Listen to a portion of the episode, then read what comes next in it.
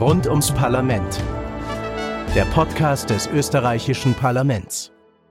Hallo und herzlich willkommen zu einer neuen Folge von Rund ums Parlament, dem Podcast des österreichischen Parlaments.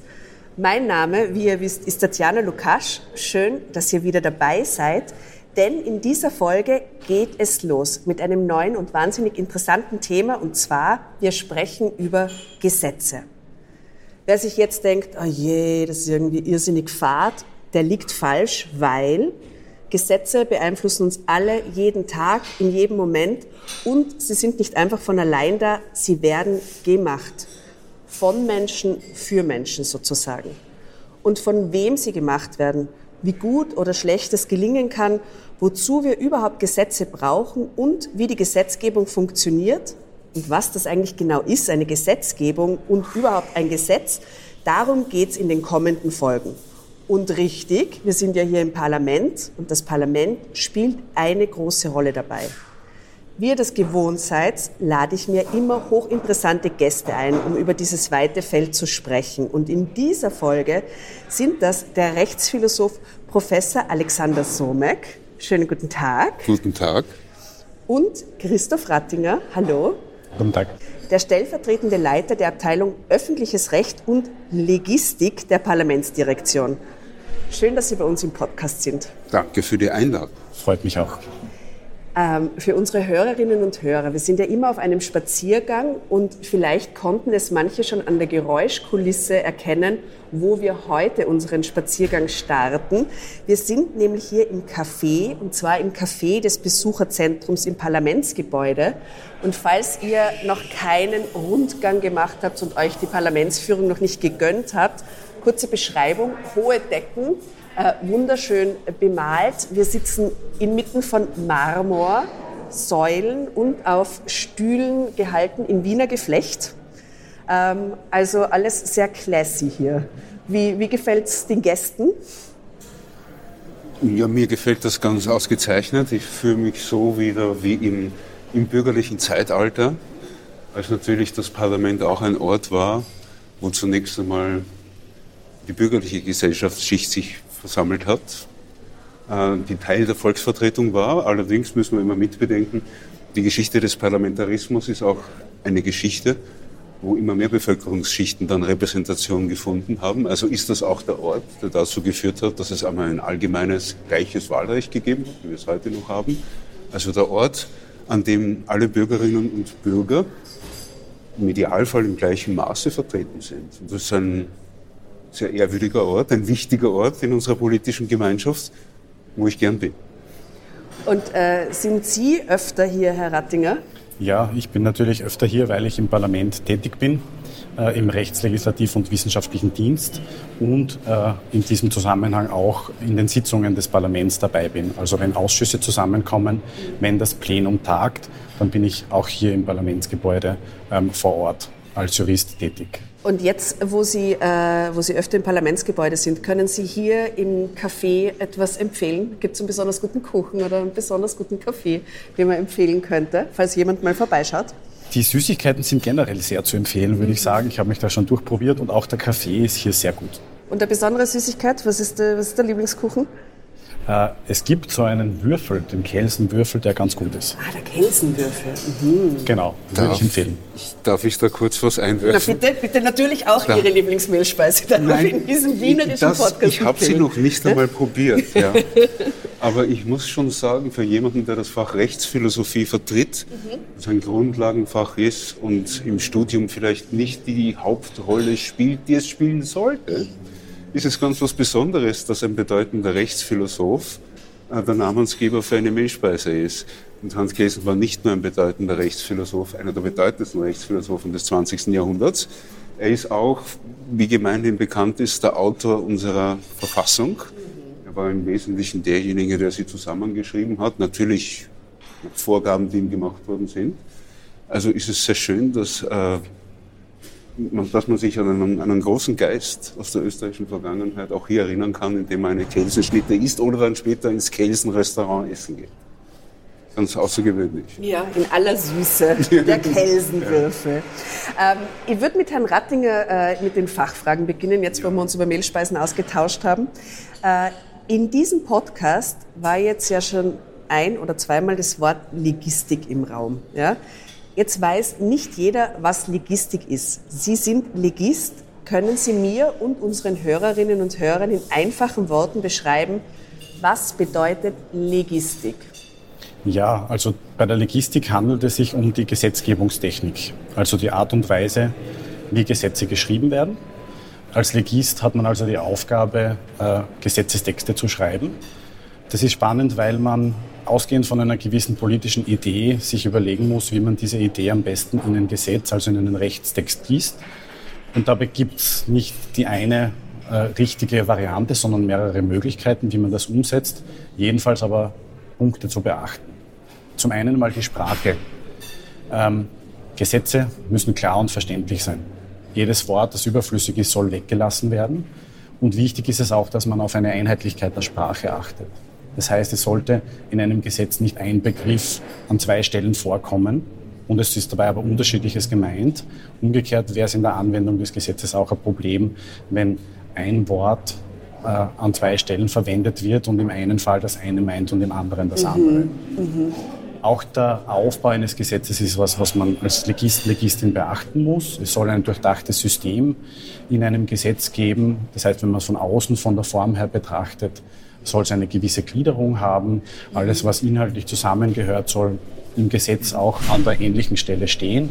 Das ist auch der Grund, warum es beispielsweise Paragraphen und Absätze in Gesetzen es erinnert mich ein bisschen an den Aufbau einer Schularbeit, wie, Sie, wie Sie es uns gelernt haben, eben mit der, auch mit der Doppeldeutigkeit. Ich, meine, ich ein, ein banales kein, Beispiel. Kein, ja? Ich will keiner Schülerin und keinem Schüler zu nahe treten, aber es sollte vielleicht doch besser verfasst sein als eine Schularbeit, naja, die halt einmal geschwind hingeschrieben wird. Ja. Es, es, geht auch viel mehr, es geht auch mehr Arbeit hinein. Das dauert sehr lang, bis so ein Gesetz äh, wirklich vorlagefähig ist. Ja, genau. Ist. Also die, die Logistik ist eine Art Handwerk, ähm, das es im Gesetzgebungsverfahren braucht ein Handwerk, das aber an den Universitäten in Österreich nur sehr vereinzelt unterrichtet wird, muss man dazu sagen. Wo, wo kann man das äh, lernen? Es gibt vereinzelt Universitäten, die die Kurse, die Seminare zum Thema Logistik anbieten, aber es ist eigentlich eine Fähigkeit, die man erst im Beruf als Jurist, Juristin in einer Logistikabteilung lernt. Mhm, mhm. Und arbeiten Sie eigentlich auch regelmäßig an Gesetzesentwürfen mit? Ja, genau. Also wir sind in der Abteilung die in ihrem Abteilungsnamen schon den Begriff Logistik auch äh, beinhaltet, dafür zuständig, äh, Gesetzestexte zu schreiben. Wir beantworten also nicht nur Rechtsfragen, die sich im Parlament Tag für Tag stellen. Es ist aber nicht so, dass wir jetzt alle Gesetze schreiben würden, die im Parlament beschlossen werden. Das muss ich gleich dazu sagen. Äh, wir sind für einen sehr eingegrenzten Themenbereich zuständig, nämlich für die Gesetze, die das Verfahren im Parlament selbst betreffen, beziehungsweise die Gesetze, die auch die Rechte und Pflichten von Abgeordneten betreffen. Das heißt etwa Änderungen der Strafgesetze oder der Steuergesetze werden nicht von uns geschrieben, sondern von den Kolleginnen und Kollegen aus den fachlich zuständigen Ministerien in der Regel. Das wäre jetzt beim Strafrecht äh, das Bundesministerium für Justiz, bei den Steuergesetzen das Finanzministerium. Mhm. Dann wende ich mich Ihnen zu, ja. Herr Somek. Also ja. wir sitzen ja hier im Café des Besucherzentrums des Parlaments ein schöner Ort und offen für alle Bürgerinnen und Bürger mitten in diesem herrlich renovierten Parlamentsgebäude. Ist das ein guter Ort, um über das Wesen der Gesetze zu sprechen? Wahrscheinlich ist es das, ja, mhm. weil ja äh, die Gesetze in einem Verfassungsstaat von den politischen Kräften, die im Parlament repräsentiert sind, letztlich beschlossen werden. Aber wir dürfen, und der Magister Rattinger hat es schon erwähnt, nicht vergessen, dass viele Gruppen und viele andere Institutionen äh, an der Planung eines solchen Gesetzesvorhabens beteiligt sind. Denn die meisten Gesetze kommen ja, ich sage es jetzt einmal ganz abstrakt, aus der Verwaltung. Die Bürokratie entwickelt die Gesetze und sie entwickelt die Gesetze aber auch in Auseinandersetzungen ähm, mit den Interessensvertretungen in Auseinandersetzung mit Gruppen in der Zivilgesellschaft. Das heißt, da gibt es einen Prozess, den man durchaus, wenn man, wenn man einen schönen Ausdruck dafür verwenden, einen idealisierenden Ausdruck dafür verwenden will, einen Diskussionsprozess nennen könnte vorher, bevor überhaupt einmal die Regierung dann eine Vorlage macht im Parlament Und dann tritt das Parlament auf den Plan und ist eigentlich im zweiten Schritt dann damit befasst, wollen wir das überhaupt so durchgehen lassen? Wo sind Änderungen notwendig? Wo sind Ergänzungen zu machen? Und da beginnt dann eigentlich erst der parlamentarische Prozess, der aber sehr, sehr wichtig ist, weil ja dann hier die politischen Repräsentanten sitzen, die sich auch einer Wahl und einer Wiederwahl stellen müssen. Also da ist dann der Kern der eigentlichen politischen Verantwortung im Parlament. Aber vorbereitet wird es in der weiteren Gesellschaft, was völlig okay ist, weil die Angehörigen von Verbänden zum Beispiel oder auch die Minister Ministerialbürokratie oft mit den Materien, mit der Sache, die da geregelt wird, besser vertraut ist als der eine oder die andere Abgeordnete, die auch natürlich wiederum ihr Spezialgebiet haben. Also so wird auch viel Wissen sozusagen aufgesammelt und konzentriert im Gesetzgebungsverfahren. Darf ich Sie einladen, dass wir uns äh, zu unserem nächsten Ort auf unserem Spaziergang begeben? Ähm, also gut, wollen wir das für unsere Hörerinnen und Hörer noch mal kurz zusammenfassen? Der Impuls für ein neues Gesetz kommt aus der Bevölkerung oder aus einer Bevölkerungsgruppe oder aus einer Interessensgruppe äh, und kommt dann äh, zur Verwaltung, hat man gehört kommt dann ins Parlament, wird diskutiert und wird dann von der Verwaltung umgesetzt. So, so ungefähr kann man sich das vorstellen. Ja, genau. Ich darf da ja? ganz Was? kurz vielleicht was aus der Parlamentssicht einwerfen. Gern. Auch ich als Student, also im, im Lehrbuch steht so, dass die Regierungsvorlage sozusagen das der Standardfall der, oder der, der, der, am meisten vorkommende Fall der Gesetzesinitiative ist. Da sehen wir in den letzten Jahren, und ich glaube, es war sogar im letzten Jahr so, eine gewisse Trendwende. Mhm. Ähm, also es hat jetzt im letzten Jahr fast gleich viele Initiativanträge, also Anträge, die aus dem Parlament selbst heraus im Gesetzgebungsverfahren eingebracht wurden, gegeben äh, wie Regierungsvorlagen. Das ist also eine gewisse Entwicklung, die ja, interessant ist und auf die ich äh, da ganz gern hinweisen würde. Es stimmt aber natürlich, und ich habe es auch einleitend erwähnt, dass es in den Ministerien Legistinnen und Legisten gibt, die ein äh, Spezialgebiet haben sei es jetzt das Steuerrecht, sei es das Strafrecht, und dass dort sehr viel von der logistischen Vorbereitung von äh, Gesetzesvorschlägen passiert, die dann in Form von Regierungsvorlagen, Sie haben es gesagt, Professor Sommek, ähm, an den Nationalrat übermittelt werden, wo das Gesetzgebungsverfahren beginnt. Und warum, warum äh, hat sich das so entwickelt? Kurz, vielleicht kann man das kurz beantworten. Woher kommt diese, dieser neue Trend? Kann jetzt nicht aus bestimmten Umständen ableiten. Es ist jedenfalls was, äh, bei uns in der Parlamentsdirektion gibt es äh, Personen, die sich mit Statistik äh, befassen und die eben auf das hingewiesen haben, dass ja, Regierungsverlagen und Initiativanträge nahezu gleich auf sind. Aha. Das habe ich nicht gewusst. Ja, eine interessante Entwicklung und kommt, kommt auf der kommende Initiative. Jetzt muss ich weiterfahren. Entschuldigung, jetzt bin ich neugierig geworden. Jetzt hat er leider ein interessantes Thema aufgemacht. Gell? Kommt, kommt das von der Opposition? Kommen die Initiativanträge von der Opposition? Es gibt sehr viele Initiativanträge ja. von den Regierungsfraktionen. Interessant. Die äh, im Nationalrat eingebracht werden, aber natürlich auch ähm, Initiativanträge der Oppositionsfraktionen okay. in gleicher Weise. Ja. Mein Kollege Clemens Jablona ja beklagt ja den Bedeutungsverlust der traditionellen Bürokratie, der, der angestellten Beamtenschaft, mhm. weil die Minister ihr eigenes Team mitbringen in die Ministerbüros. Und er sieht eine gewisse Verarmung an Kompetenz, die er sehr bedauert. vielleicht hat es damit zu tun. Ich weiß es nicht. Ja? Jedenfalls interessant, interessante Frage. Jetzt sind wir an einem schönen Ort gelandet, wenn ich sozusagen Ihre Rolle kurz übernehmen Sehr darf. gerne, bitte. Wir sind jetzt äh, im Saal der Bundesversammlung, nicht wahr? Genau, auf dem ja. Balkon. Auf dem Balkon. Das war früher der Reichsrat.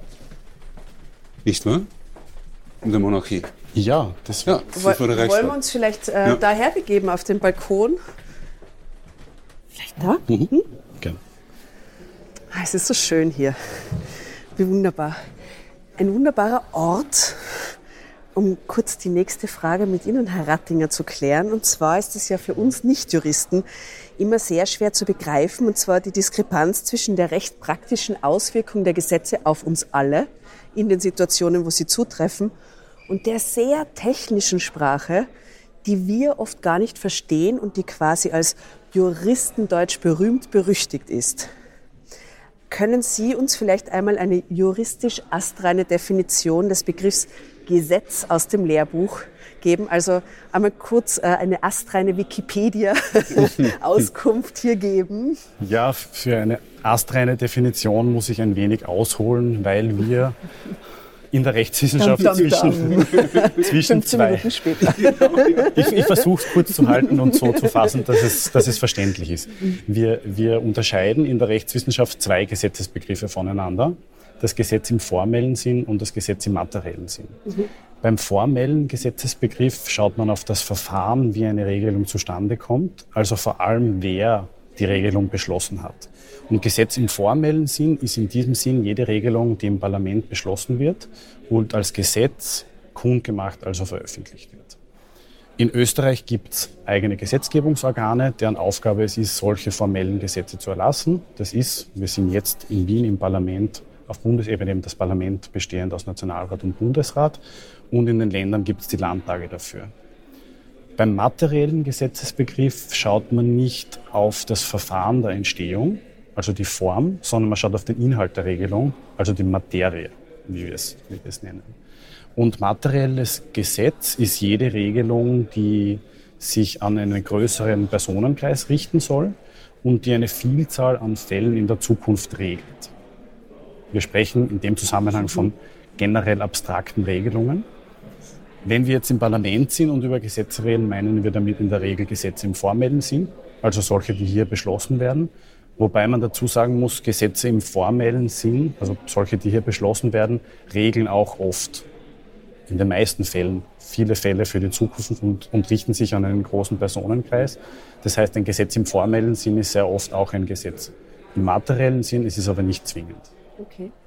Und jetzt stellen wir dem Ganzen die philosophische Sicht, was ist ein Gesetz gegenüber. Denn vielleicht bekommen wir da schon die Kurve zu einer einfacheren Definition. Wer weiß.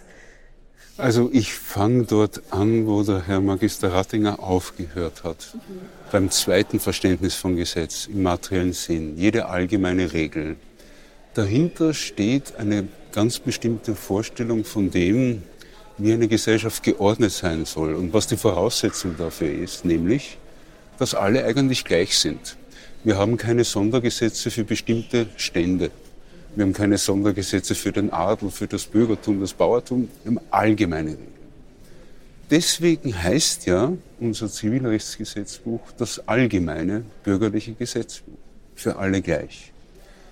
Das ist die Vorstellung von Gesetz, die insbesondere mit dem Siegeszug des Liberalismus im 19. Jahrhundert in Verbindung steht. Denn der Liberalismus war ja im Wesentlichen die politische Strömung, die auf Freiheit und Gleichheit aller, immer mit gewissen Abstrichen, die lasse ich jetzt, lasse ich jetzt aus, ja, aber Freiheit und Gleichheit aller sozusagen, darauf hat er gepocht. Das waren die wichtigen Werte, für die das gestanden ist.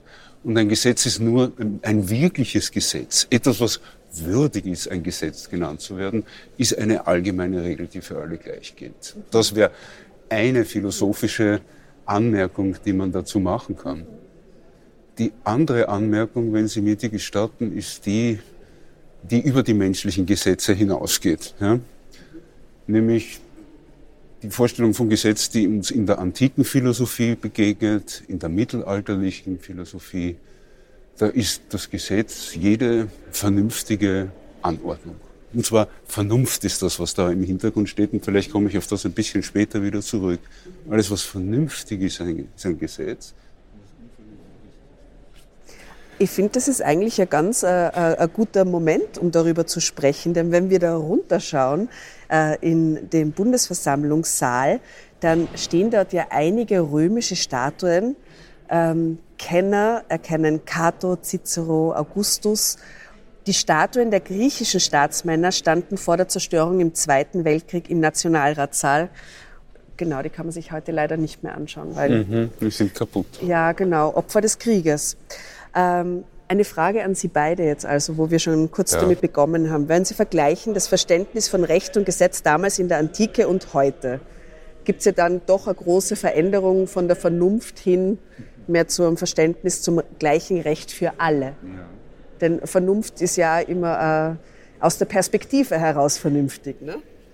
Das so genau so haben sie es in der Antike nicht verstanden, aber ihre, sie, sie sind sozusagen eine Ideologiekritikerin, würde man sie bezeichnen. Mm. Ja? Also sie, sie entlarven diejenigen, die von sich behaupten, wir haben die allgemeine Vernunft, als eine Gruppe, die eigentlich nur ihr eigenes Interesse verfolgt. Das war jetzt sozusagen eine ideologiekritische Bemerkung. Gut. Pardon. Ja, nein, ist gut, ist ausgezeichnet. Aber der Anspruch war, wenn das Gesetz Ausdruck der Vernunft ist, die Vernunft ist nur eine.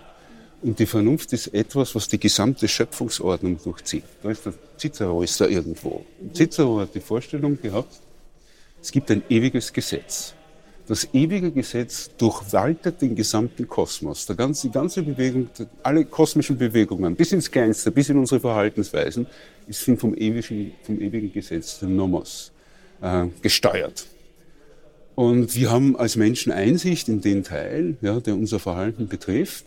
Aber das ist natürlich universell gültig. Und wer die Rekta Ratio hat, der sieht dann diese, wer die richtige Vernunft hat, Entschuldigung, ich soll ja kein Latein verwenden, wer die richtige Doch, Vernunft hat, wer, die, wer die richtige Vernunft hat, der wird dann einsehen, was, ähm, was richtig ist und was falsch ist. Aha. Und die Frage ist nur, wer hat die richtige Vernunft? Ja, und wer hat die richtige ja, Vernunft? Die Aristokraten, die Gebildeten haben die richtige Vernunft. Das war die Antwort. Ja? ja? Und das einzige Problem, das sich dann weiter in der Antike gestellt hat, wie integrieren wir das Volk, das etwas kurzsichtiger ist, aber dennoch sein muss und seinen Platz haben muss in unserer Gesellschaft, in eine Ordnung, wo eigentlich die Aristokraten alles vorgeben sollten. Und die Lösung war, wir mischen Aristokratie und Demokratie. Und dann sind wir eigentlich schon sehr nahe an dem, was wir heute haben, nämlich eine Republik. Die Republik war die Lösung dieses Problems. Und Cicero verteidigt dann in, äh, in seinem Buch über die Republik, die Republika, diese gemischte Verfassung. Aber das Schwergewicht liegt bei denen, die die Einsicht haben in das ewige Weltgesetz. Wunderbar. Bevor wir uns jetzt noch die äh, Meinung vom äh, Herrn Rattinger zu dieser Frage abholen, äh, stehen wir schon wieder auf und ja. spazieren weiter. Der Ort, wo wir hingehen, bleibt ein Geheimnis. Hoffentlich nicht auch für uns. Es bleibt ja. sehr, sehr spannend hier. Jetzt werden uns, jetzt werden uns die Augen verbunden. Ja, ja. So spannend machen wir es dann auch nicht.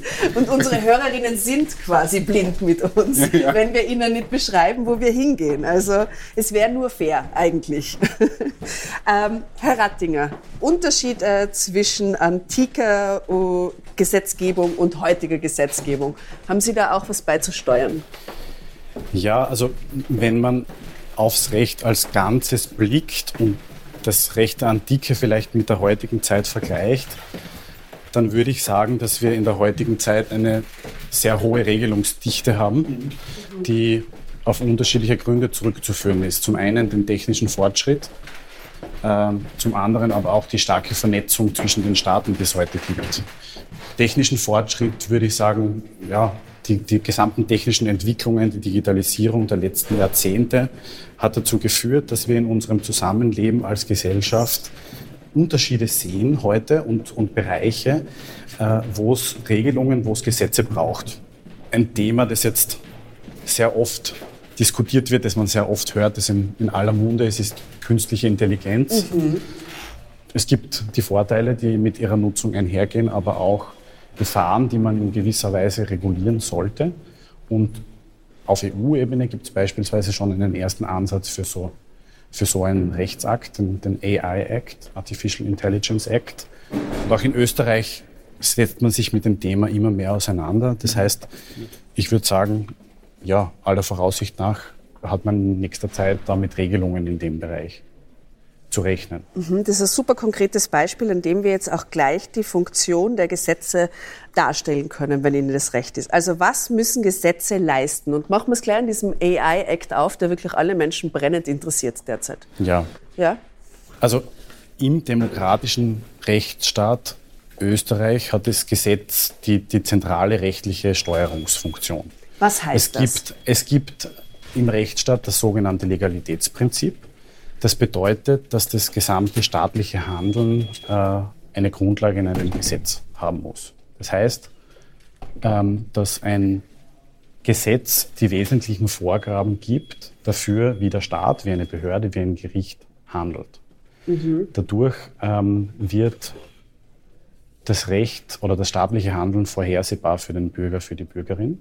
Und daneben ist das Wesentliche von Gesetzen, wenn man es jetzt aus der demokratischen, mit, unter dem demokratischen Aspekt ansieht, dass das Gesetz sozusagen den, äh, den Willen des, Volkes sozusagen zum Ausdruck bringt und es legitimiert ist, demokratisch legitimiert ist, weil es äh, in einem Gesetzgebungsverfahren stattfindet, im Parlament beschlossen wird, also in der Regel, die in der Verfassung festgelegt ist für den Ausdruck des Willens der Mehrheit. Und neben diesen beiden Funktionen, nämlich einerseits Bindung des Staates ähm, an bestimmte Regeln, und wie hat, hat, diese Funktion, wenn ich Sie ganz kurz unterbrechen darf, hat diese Funktion auch einen Namen, sowas wie Schutzfunktion oder Rechtssicherheit oder gibt es ja, da einen, ein Schlagwort? Ja, ja, es gibt mehrere Funktionen von, von Gesetzen. Das ist ganz abhängig vom Inhalt. Es gibt die, die Schutzfunktion, Sie haben es schon genannt. Gesetze ähm, sollen einen gewissen Schutz ähm, ermöglichen. Man denkt da zum Beispiel an Gesetze, die eben bestimmte Personen, Personengruppen vor äh, negativen äh, Einflüssen, negativen Gefahren schützen soll. Ähm, es gibt aber beispielsweise auch, Professor Sommek hat es vorher schon erwähnt, die Ordnungsfunktion des Gesetzes. Also Gesetze sind dazu da, das Gemeinschaftsleben in einer gewissen Weise zu ordnen, zu steuern, zu regulieren. Und Gesetze haben zusätzlich beispielsweise auch eine Ausgleichsfunktion. Also sie, sie sind da, äh, um einen Ausgleich in der Gesellschaft zu ermöglichen. Mhm. Das wären so Funktionen von Gesetzen, die mir jetzt äh, auf die Schnelle einfallen. Vielen Dank, weil dann können wir, wir normalen Bürgerinnen und Bürger, das ein bisschen besser in unserem Köpfen ordnen, die Informationen, die wir dazu kriegen. Das hilft uns, finde ich, so Begrifflichkeiten, uns in diesem Dschungel zurechtzufinden. Herr Sommek, ähm, ich finde, aus diesen Funktionen heraus hat man auch schon ein bisschen gehört, wozu wir Menschen Gesetze überhaupt brauchen. Nichtsdestotrotz, vielleicht hätten Sie noch ähm, weitere Argumente. Warum brauchen Menschen Gesetze? Ich habe es schon anklingen lassen. Jetzt versuche ich den Faden wieder aufzunehmen. Gut, ja. gut. Die Vernunft. Denken Sie jetzt gar nicht an die menschliche Gemeinschaft, denken Sie an uns selbst. Wir machen uns gute Vorsätze. Wir wollen ins Gym gehen, mindestens zweimal in der Woche. Ja? Guter Vorsatz. Wir teilen uns die Woche so ein, dass wir Dienstag und Donnerstag ins Gym gehen, weil am Wochenende wollen wir das Leben genießen, aber Dienstag und Donnerstag gehen wir ins Gym. Das heißt, wir haben uns eine Regel gemacht. Wir haben eine Regel gemacht, damit wir ein Ziel möglichst gut, vernünftig, effizient erreichen können. Also, wir brauchen gar nicht in die Gesellschaft blicken, um zu sehen, wer sich vernünftig verhalten will, muss sich irgendwann einmal bestimmte Regeln setzen. Mhm. Ja. Und das müssen wir natürlich in der Gesellschaft auch. Und es gibt noch einen Grund, warum die Gesetze so wichtig sind. Das ist der primitivste Grund, der noch nicht genannt worden ist. Wir haben ein Verfassungssystem. Im Verfassungssystem begegnen uns unterschiedliche Akteure. Und es gibt einen Akteur, der der allerwichtigste ist, aber auch der gefährlichste.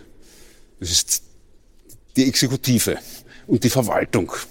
Warum? Weil die Exekutive kann viel tun, die hat viele Ressourcen und die Exekutive verhängt auch letztlich Sanktionen. Sie kann Menschen einschüchtern, ja, einsperren, wegsperren. Wenn es wirklich darum, wenn es hart auf hart geht, braucht man die Exekutive. Mhm. Aber Macht, Macht verführt natürlich dazu, dass man sie zum eigenen Zweck gebraucht oder missbraucht oder falsch gebraucht.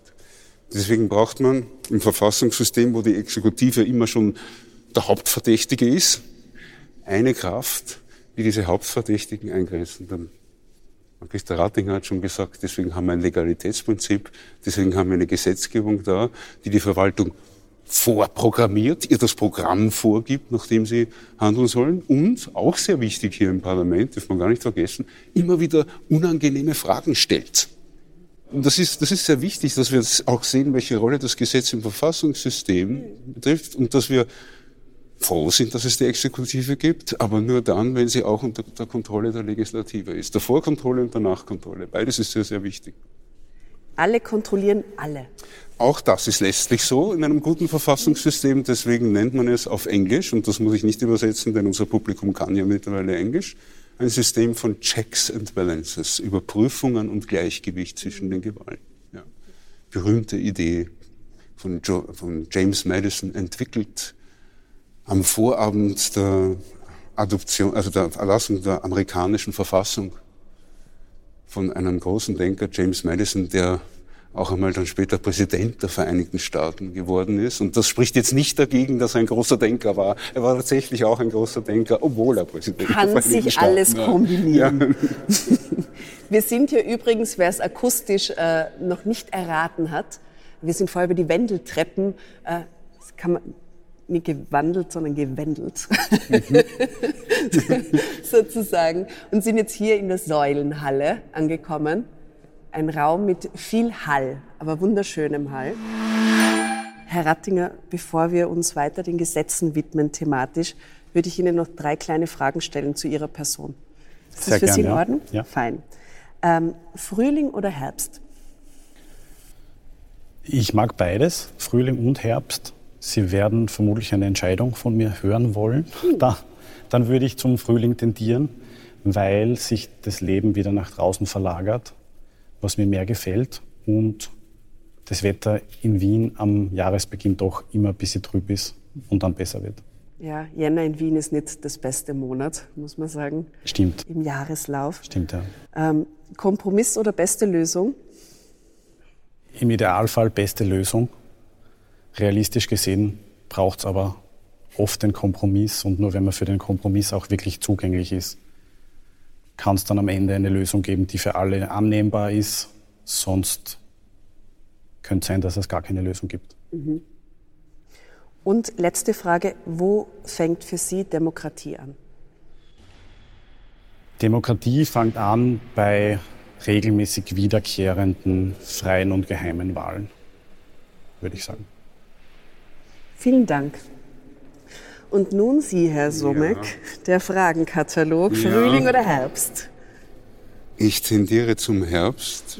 Erstens, weil ich melancholisch veranlagt bin und der Herbst eine wunderbare Jahreszeit ist, um seine Melancholie auszuleben. Und zweitens, weil ich Allergien habe im Frühling.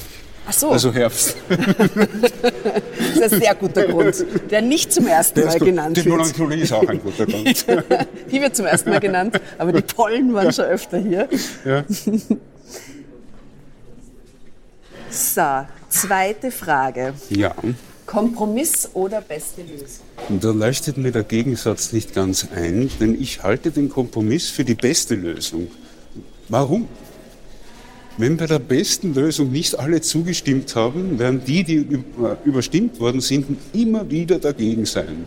Beim Kompromiss, wenn alle freiwillig zugestimmt haben, ist es so, dass der Kompromiss dann von allen getragen wird. Das ist das stabilere Ergebnis. Ja?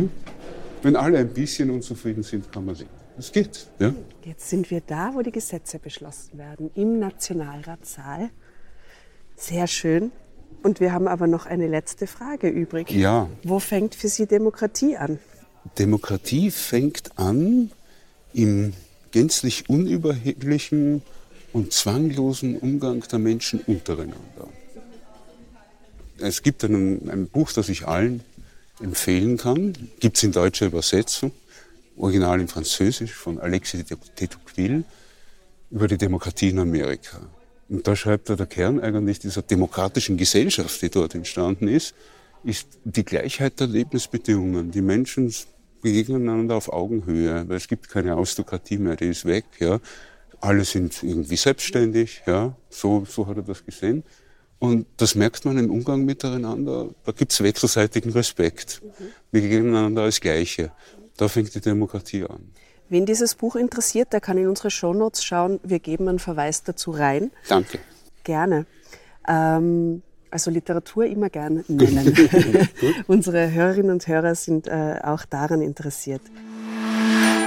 Eine Frage für Sie beide, und da würde ich jetzt mit dem Herrn Rattinger beginnen, wo wir im Nationalratssaal stehen. Ähm, hier werden in Österreich ja die Bundesgesetze schließlich beschlossen. Und die verschiedenen Länder der Welt haben ja alle ihr eigenes Rechtssystem, ihre eigenen Gesetze.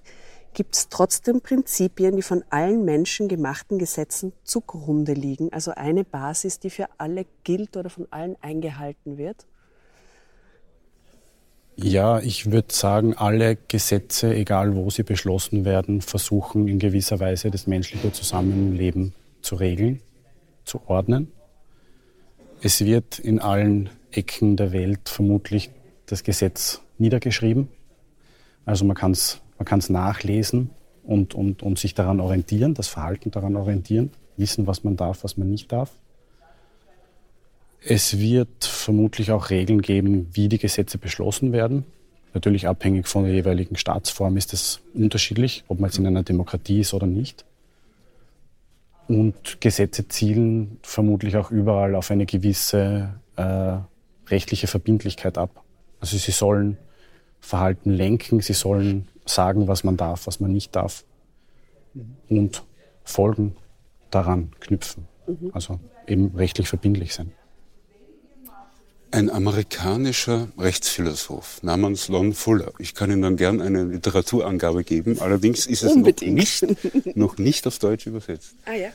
Hat gesagt, jedes Rechtssystem muss bestimmten, jedes Rechtssystem, auch wenn es politisch sozusagen von unserem ganz fern ist, selbst Singapur, ja, mhm. muss ganz bestimmten Grundsätzen genügen, damit es überhaupt als Rechtssystem erkennbar ist. Und das sind folgende Prinzipien. Die Gesetze müssen so sein, dass sie verständlich sind, damit sich die Normadressaten auch an ihnen orientieren können. Wenn das Recht völlig unverständlich ist, dann kann man das Verhalten der Normadressaten nicht steuern damit. Äh, Entschuldigung, pardon, da interveniere ich jetzt für unsere Hörerinnen und ja. Hörer, dass sich die Normadressaten... Das heißt, diejenigen, die sich ans Gesetz halten sollen, ja? Fein. diejenigen, die sich Gut. ans Gesetz halten mhm. sollen, müssen das Gesetz verstehen. Ja. Also im Idealfall sind Gesetze immer verständlich. Wenn diejenigen, die das Gesetz befolgen sollen, das Gesetz überhaupt nicht verstehen, weil die Sprache unverständlich ist, oder nicht wissen, was sie tun sollen, weil sie zwei widersprüchliche Anordnungen bekommen haben, oder sich nicht mehr auskennen, weil das Gesetz so schnell und so oft geändert wird, oder frustriert sind, weil ihnen nachträglich ja, eine Strafe für etwas gegeben wird, was sie getan haben, obwohl es damals noch nicht strafbar war. Das, das, das erzeugt Unmut, wenn man rückwirkend bestraft wird für etwas, was zum Zeitpunkt, als man die Tat gesetzt hat, noch nicht strafbar war. Rückwirkende Strafgesetzgebung. All das, wenn diese Prinzipien, äh, wenn die Prinzipien, die das verhindern, Verständlichkeit, mangelnde Widersprüche und so weiter, wenn das nicht beachtet wird, dann wird die Regulierung durch Recht nicht funktionieren. Und das sagt er, egal welches politische Programm man hat, ob man weit rechts ist oder weit links ist, ob man Kommunist ist oder Faschist, diese Prinzipien muss man auf jeden Fall beachten. Da gibt es so etwas wie die interne Moral des Rechts. Aber es wird, es wird noch besser, wenn ich noch eine Sekunde Zeit habe. Der Fuller hat uns nämlich darauf aufmerksam gemacht, wenn diese Prinzipien wegfallen, dann sind wir mit einer anderen Form der menschlichen Verhaltenssteuerung konfrontiert wenn irgendwas passiert in Ihrem Betrieb und Sie laden alle Angestellten ein, wir, setzen uns, wir sitzen gerade an einem runden Tisch, um einen, oder ovalen Tisch. Jetzt sitzen wir uns um den Tisch herum und reden dann drüber. Und durch gute Kommunikation lösen wir das Problem. Dann haben wir das nicht rechtlich gelöst, sondern mit Hilfe von Kommunikationsmitteln oder Mitteln der modernen Psychologie. Wenn von Situation zu Situation festgelegt wird, was die Leute tun sollen, oder wenn allgemeine Richtlinien in der Situation jederzeit durchbrochen werden können, dann haben wir kein Rechtssystem mehr. Dann haben wir Management vor uns. Der Fuller hat eine sehr, sehr schöne, klare, soziologische Sicht auf die Grenzen dessen, was wir eigentlich als Recht bezeichnen. Und da müssen wir gar nicht um die Menschenwürde und, und so weiter reden, sondern um ganz elementare Dinge, wie es muss Regeln geben, die Regeln müssen verständlich sein, nicht widersprechen. Wir nähern uns dem Ende und äh, es gab schon wieder eine akustische Veränderung. Heute ähm, sind unsere Hörerinnen und Hörer gefordert und zwar sind wir jetzt nämlich im Besprechungsraum Fellerer Wörle. Das waren die Architekten, die nach dem Zweiten Weltkrieg den Wiederaufbau des Parlaments geplant haben. Und ähm, er ist äh, voller Kunst, äh, ein großer Bildschirm, ein runder Tisch, der schon erwähnt wurde, und wieder sehr hohe Decken modernes Licht. Ähm, hier also der Ort für die letzte Frage. Die hört sich im ersten Moment einfach an, aber es ist möglich, dass es keine ganz eindeutige Antwort darauf gibt. Ähm, Herr Rattinger wird wieder bei Ihnen anfangen. Was sind gute Gesetze und was sind schlechte Gesetze? Wobei diese Unterteilung ja von Anfang an irgendwie sehr schwierig klingt. Und ähm, vielleicht können Sie beide, wo Sie ja einfach sehr unterschiedliche Perspektiven heute zu jedem Thema beigesteuert haben, ähm, auch hier eine letzte Sicht aus, aus Ihrer Profession heraus bieten. Ja, sehr gern. Und da kann ich ganz gut an dem anknüpfen, was der Professor Somek zum Schluss gesagt hat, nämlich das klare und das verständliche Gesetz. Das ist jetzt die Perspektive, meine berufliche, Perspektive als Legist, der Gesetze schreibt. Ähm, man kann Gesetze daran messen, ob sie von der Sprache her verständlich sind, ob sie klar aufgebaut sind und könnte dann sagen, ein Gesetz ist gut gemacht, gut geschrieben oder nicht. Mhm. Man könnte Gesetze aber auch, die meisten Gesetze, die hier im Parlament beschlossen werden, haben eine Begründung, aus der man die Zielsetzung des Gesetzes ableiten kann, an der Erreichung dieser Ziele messen. Ähm, es wird also im Nachhinein nach einer gewissen Zeit messbar, ob das, was der Gesetzgeber regeln wollte, auch wirklich äh, richtig umgesetzt werden konnte.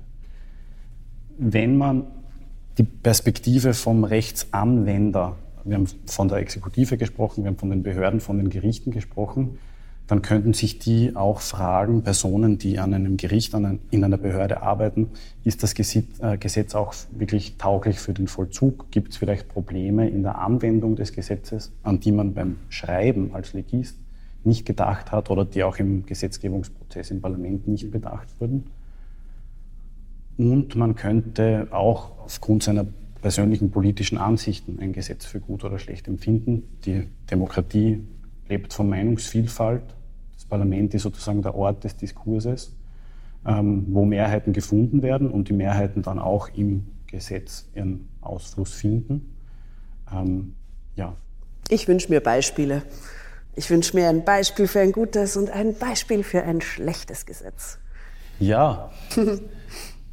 Das Paradebeispiel des schlechten Gesetzes, von dem wir im Jus-Studium lernen, ist die Lex Imperfecta, das unvollständige Gesetz.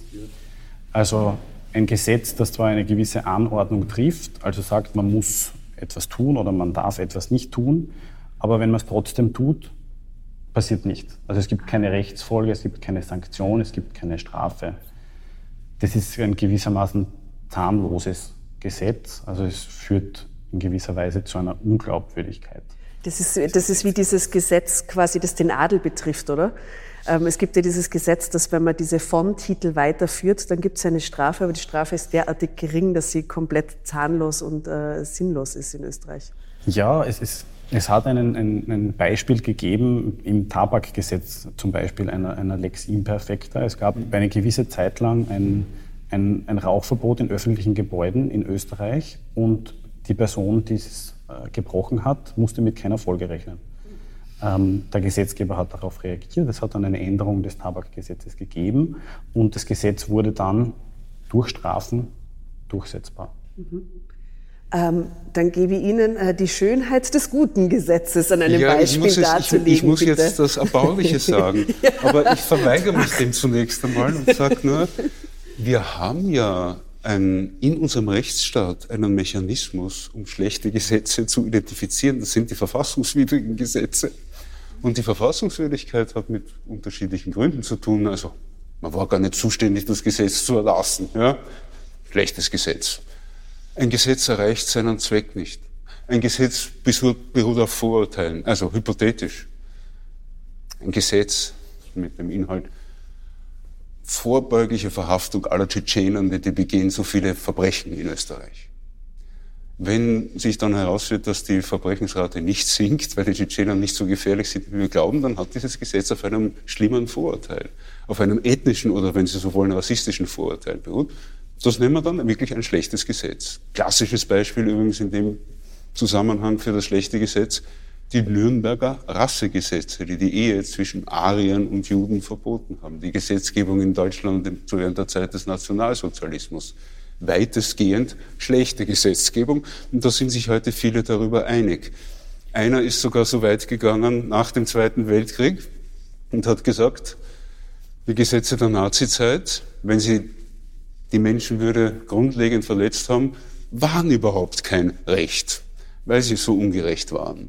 Also es gibt schon Beispiele für schlechte Gesetz. Aber ich habe mir ja ein schönes Gesetz von Ihnen gewünscht. Ein Beispiel für ein schönes Gesetz ist, naja, Anfang, der Anfang der europäischen Grundrechtecharta, die hat nachgeahmt, was im Bonner Grundgesetz drinnen steht. Würde des Menschen ist unantastbar. Ha? Sehr gut. Also wenn das keine schönen äh, Schlussworte das ist ein schönes sind, Gesetz. Ja?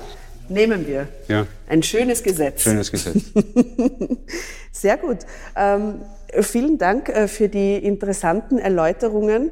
Ich hoffe, äh, es war soweit verständlich, sage ich an dieser Stelle. Ich glaube, manches war verständlich. Wir haben manches kann man nochmal nachhören, denn man kann diesen Podcast ja immer und immer wieder hören, bis, äh, bis man alles erfasst hat, was gesagt wurde. Ja. Ähm, es gibt Buchtipps, Lesetipps äh, und danke für die Erweiterung unserer Sicht auf Gesetze.